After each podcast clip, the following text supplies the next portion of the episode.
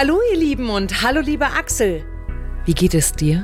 Äh, gut. Also bisschen Erkältung, Männerschnupfen wie viele gerade. Danke der Nachfrage, aber seit wann bekomme ich eine eigene Begrüßung von dir und warum stehen hier überall Tempotaschentücher zum Zupfen bereit? Ja, heute wird es ein bisschen emotionaler hier bei uns im Podcast und da dachte ich, dass wir das mit dem gegenseitigen Kappeln vielleicht mal ein bisschen sein lassen und ganz brav zueinander sind. Ach so, ja, also ja, ich bin auch nicht unbedingt der Beste, wenn es um Abschiede geht. Aber heute begeben wir uns ja viel mehr auf eine spannende Reise durch die letzten 25 Jahre der Audi Designgeschichte mit einem ganz besonderen Modell. Äh, wobei, was red ich? Einer Ikone. Wir sind Audi. Der Mitarbeiter-Podcast mit Brigitte Teile und Axel Robert Müller.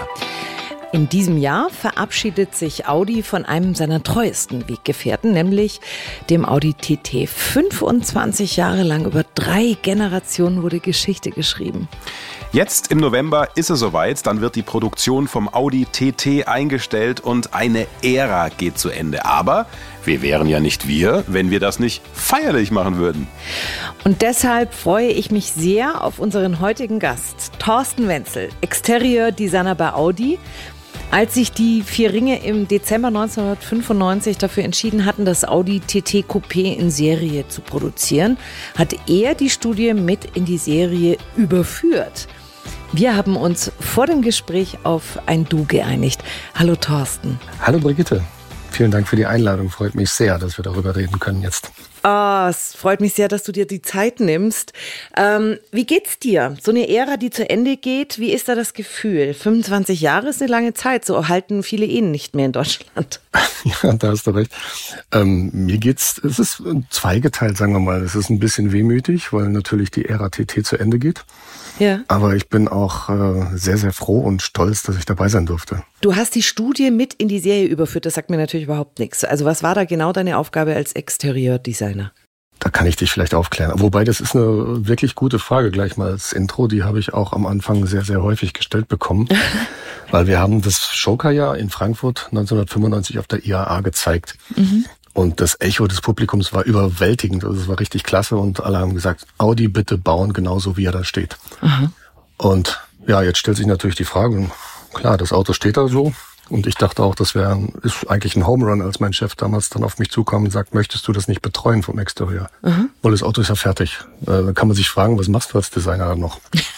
Aber ich darf sagen, also die, die technische Basis war natürlich auch brillant, weil wir haben auf der A3 Golf-Plattform aufgesetzt. Also insofern war das alles relativ bodenständig, aber das war ja so auch gewollt. Mhm. Aber nichtsdestotrotz gab es dann ja im Hinblick auf die Serienfertigung noch einige Sachen, die wir sogar in der Proportion noch ändern mussten. Also ich darf sagen, wir haben wirklich fast jede Linie und auch die Proportion des Fahrzeugs nochmal angefasst. Ach. Das lag daran teilweise an, ich kann ein Beispiel nennen, die Überhänge vorne und hinten mussten größer werden, um die Crash-Regularien zu erfüllen. Mhm. Die Radüberdeckungen waren beim Joker noch nicht ganz so. Die waren so, dass es toll aussieht, aber mhm. gesetzlich nicht ganz drauf. Und mhm. wir brauchten mehr Kühlluft vorne und solche Sachen. Also es kam eins zum anderen. Natürlich das dritte Seitenfenster. Das war dann mehr so eine kosmetische Aktion, sage ich mal, ein Designelement, was dazu kam. Aber es gab auch viele technische Sachen, die wir dann noch justieren mussten, sage ich mal. Aber die oberste Prämisse bei all dem war natürlich immer, das Auto muss so bleiben, wie es ist. Und das ist dann letztendlich dann auch das Anspruchsvolle daran gewesen, dass es ja letztendlich so kam. So war dann auch das Presseecho zum Schluss. Ein irrer Job, so ein Ding hingestellt zu bekommen und dann aber zu gucken, dass man das technisch alles so hinbekommt, dass er dann auch wirklich straßentauglich ist. Also ich ziehe gerade meinen Hut. Wow. Also das für mich selbst, ich war ja auch noch nicht so lange dabei damals. Ich war seit 92 erst dabei. Ja. Und das war wirklich ein Sechser im Lotto, dass ich an dem Auto mitarbeiten durfte. und ich hatte große Ehrfurcht davor, da nichts kaputt zu machen. Ah, das glaube ich. Aber ich kann mich auch noch erinnern, wie du das gerade sagtest. Also die Menschen auf der IAA waren schon völlig begeistert und ich weiß, mhm. auch für mich damals, jetzt war ich da noch sehr jung, ja, also von dem Führerschein weit entfernt, aber der TT hat plötzlich so eine Sportwagen-Sexiness auf die Straßen gebracht. Ja, ja. Also das war mein Gefühl. Wie war deins, als du den das erste Mal gesehen hast? Also das war für mich sehr überwältigend, muss ich sagen, weil ähm, ich habe den auch tatsächlich erst, oder beide Showcars sogar erst kurz vor der IAA sehen können. Aha. Insofern habe ich das kurz vor Frankfurt tatsächlich erst bei uns auf dem Hof gesehen, auf dem Präsentationshof damals. Ich weiß noch genau den Blick durch den Aufzug. Ich denke, was ist das denn? Was machen die denn da jetzt? Also ich bin wirklich, man muss sich das auch vorstellen, das Umfeld, in dem sich das Auto damals so bewegt hat. Also wir hatten damals den was hatten wir? Ein A4, B5 hatten wir. Mhm. Tolles Auto zugegebenermaßen. Wir ja. hatten den A6 und wir hatten den A8 natürlich, war so ein brillantes Auto von der Proportion mhm. und von der Flächenbehandlung her, aber es war doch noch so ein bisschen, ich sag jetzt mal vorsichtig, ältere Welt. Mhm. Und das, was wir da gesehen haben, das war, das war eine Skulptur, das war ein Monolith, also wie, wie so ein Handschmeichler und dann auch noch mhm. in der Kompaktheit, also mich, mich hat's weggehauen, muss ich sagen. Das war wirklich dramatisch. Äh, äh, witzigerweise, ich kann da gerade total mit dem Gefühl mit dir mitgehen. Ich habe so ein Bitzeln im Bauch, das ist fast wie mhm. Weihnachten, wenn dann endlich die Tür aufgeht, oder? ja, richtig, absolut. Ja, ja, und man glaubt es erstmal gar nicht, ne, was da steht. Was ist das? Was machen die hier? Also ich bin total begeistert, wirklich. Und du hast das vorhin schon gesagt, du hast das ein bisschen vorausgenommen. Wir wollen das noch genauer anschauen, wenn man mit so einem Auto dann an die Öffentlichkeit geht.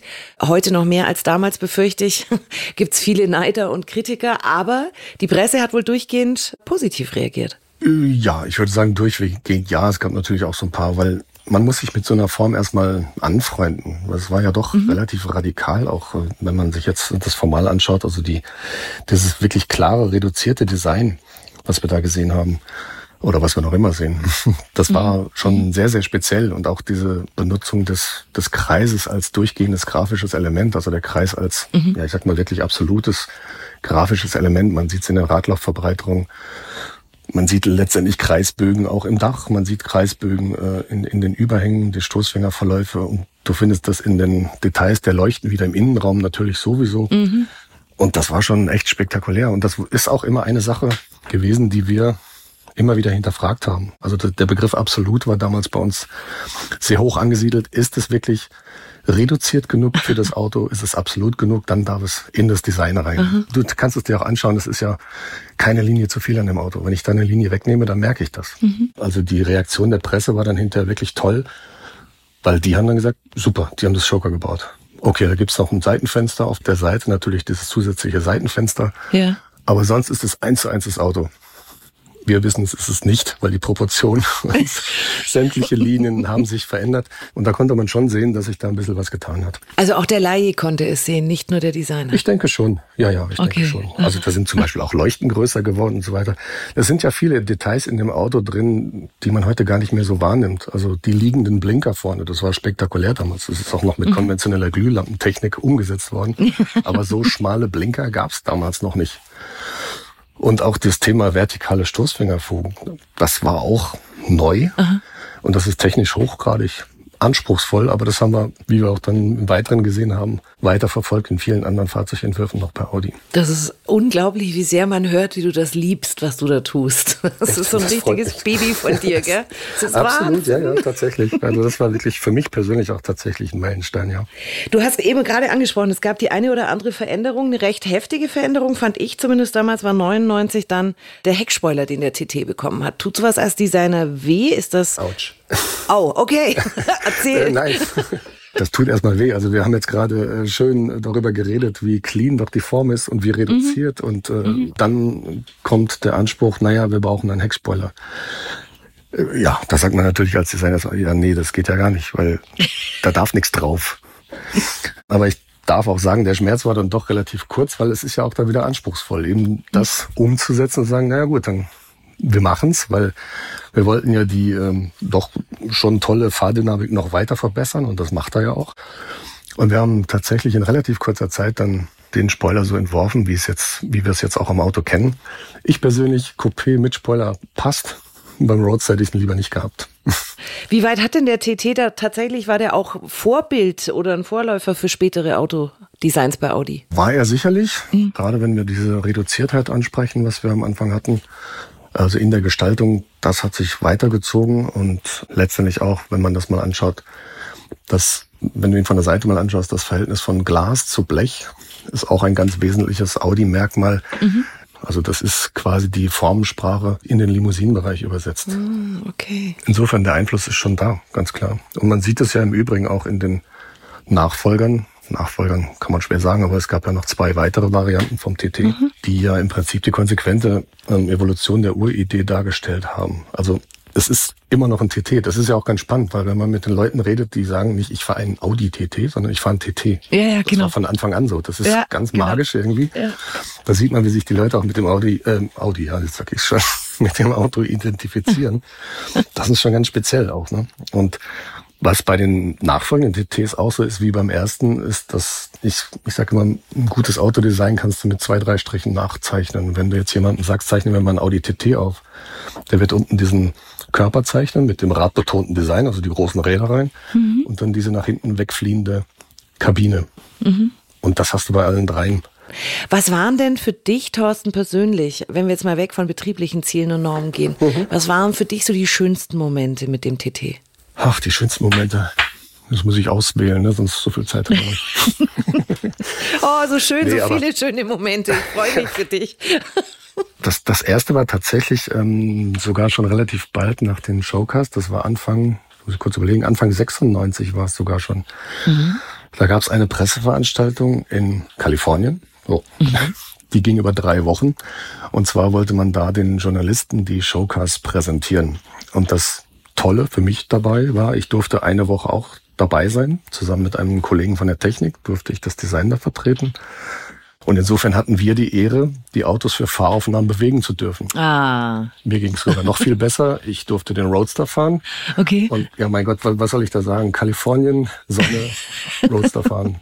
Reicht, glaube ich. Hammer.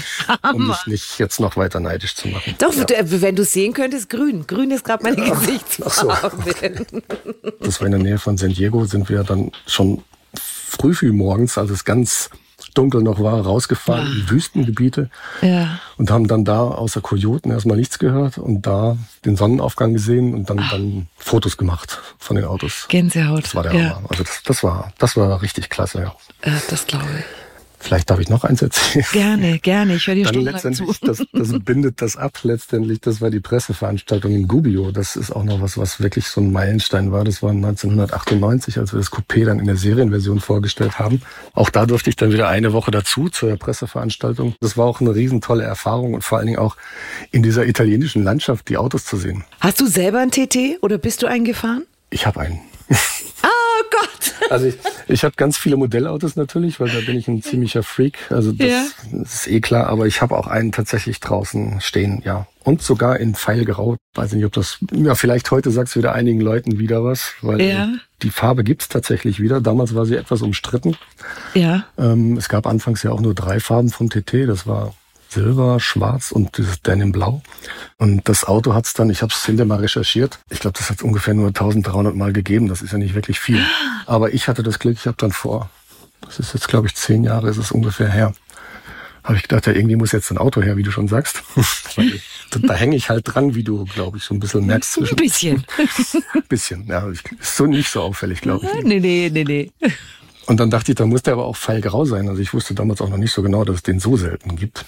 Und ich habe einen tatsächlich einen bekommen in einem wirklich guten Zustand, auch von einem ganz netten Ehepaar und die Ah. und das hat dann tatsächlich auch geklappt und ja, jetzt steht er draußen und wird allerdings dann tatsächlich, muss ich auch sagen, wird auch regelmäßig bewegt. Überwiegend von meiner lieben Frau, weil die freut sich, dass sie eine Designikone fahren darf. Aber er ist noch im Einsatz. Ich hab dich durchschaut, Thorsten. Du lässt deine Frau, lässt du mit dem TT fahren, damit die deine Modellwahnsinn aushält. So sieht's nämlich aus. Das müssen wir jetzt aber nicht senden. Oder? sie weiß, wen sie sich da angelacht hat, glaube ich. Wenn wir jetzt die äh, letzten 25 Jahre nehmen, Mhm. was nimmst du für dich am Ende dieser Ära mit? Eine tolle Zeit, muss ich sagen, weil ich äh, für mich war generell Autodesigner ist mein Traumberuf. Das habe ich schon gesagt, als ich äh, noch in der Schule neben den Matheheften Autos gezeichnet habe. Ich werde mal Autodesigner. Also, ja, ja, klar, was ist das überhaupt? weil ich komme aus einer Gegend, wo das jetzt, also ich komme aus Westfalen ursprünglich, da ist das nicht so angesagt wie beispielsweise in Süddeutschland. Aber ja, wie man sieht, hat's geklappt. Und also an die TT-Zeit denke ich auch sehr, sehr gerne immer zurück, weil es war eine wirklich tolle Zeit, weil ich da viel lernen durfte. Ich war, wie gesagt, noch nicht ganz so lange dabei.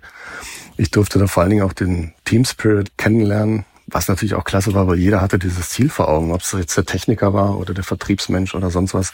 Alle wollten dieses Auto, da gab es kein, keine Diskussion mehr. Das war natürlich klasse. Und da habe ich wirklich viel mitgenommen, konnte viel links und rechts lernen. Und für mich persönlich ist es natürlich nach wie vor so, dass mich das nach wie vor mit Stolz erfüllt, dass ich dabei sein dürfte. Mhm. Das merke ich jedes Mal, wenn ich runterschaue in die Einfahrt und das Auto sehe, denke ich, hm, klasse, toll. Und das erzählt mir auch Geschichten. Also ich kann zu jeder Linie was erzählen und ich, die, die Zeit wird dann wieder lebendig. Und das ist toll. Aber wie gesagt, abgesehen davon, der Team Spirit, den ich damals erleben durfte, den auch letztendlich Audi ausmacht, das ist das, was ich da schon sehr, sehr doll erfahren habe und was sich auch bis heute durchzieht. Ach, ich bin begeistert von Thorstens Hingabe und ja, Liebe zu diesem Auto. Ich hatte fast durchweg Gänsehaut, wie er die Details beschrieben hat, ne? so die, die Formen und die Erlebnisse auch. Das ist schon unfassbar. Total. Und ganz ehrlich, ich finde, eine schönere Würdigung für das Ende einer Ära könnte es nicht geben. Und wir haben Thorsten ja gehört. Viele Designerrungenschaften, die durch den Audi TT neu definiert wurden, leben auch noch in den zukünftigen Modellen weiter. Also ein ja, ein sehr schönes Happy End. Finde ich auch. Übrigens findet ihr einen Beitrag und viele Bilder und Stimmen zum Abschied vom TT, auch im Audi MyNet. Schaut mal rein und wenn euch die Podcast-Folge gefallen hat, dann empfehlt sie gerne weiter. Wir freuen uns schon aufs nächste Mal mit euch. Macht's gut, ihr Lieben. Habt eine schöne Zeit und wie immer, Passt gut auf euch auf. Schnell informiert, an jedem Ort, zu jeder Zeit. Nehmt uns mit, egal wann, egal wie, egal wohin. Der Mitarbeiter-Podcast. Audi TT Coupé. Kraftstoffverbrauch kombiniert 8,1 bis 6,8 Liter pro 100 Kilometer nach WLTP. CO2-Emissionen kombiniert 185 bis 154 Gramm pro Kilometer nach WLTP. Audi TT Roadster. Kraftstoffverbrauch kombiniert 8,4 bis 6,8 Liter pro 100 Kilometer nach WLTP. CO2-Emissionen kombiniert 191 bis 155 Gramm pro Kilometer nach WLTP. Angaben zu den Kraftstoff- bzw. Stromverbräuchen und CO2-Emissionen bei Spannbreiten in Abhängigkeit von der gewählten Ausstattung der Fahrzeuge. Für die Fahrzeuge liegen nur Verbrauchs- und Emissionswerte nach WLTP und nicht nach NEFZ vor. Weitere Informationen zum offiziellen Kraftstoffverbrauch und den offiziellen spezifischen CO2-Emissionen neuer Personenkraftwagen können dem Leitfaden über den Kraftstoffverbrauch, die CO2-Emissionen und den Stromverbrauch neuer Personenkraftwagen entnommen werden, der an allen Verkaufsstellen und bei der DAT Deutsche Automobiltreuhand GmbH Helmut-Hirth-Straße 1 73760 Ostfildern unentgeltlich erhältlich ist oder unter www.dat.de.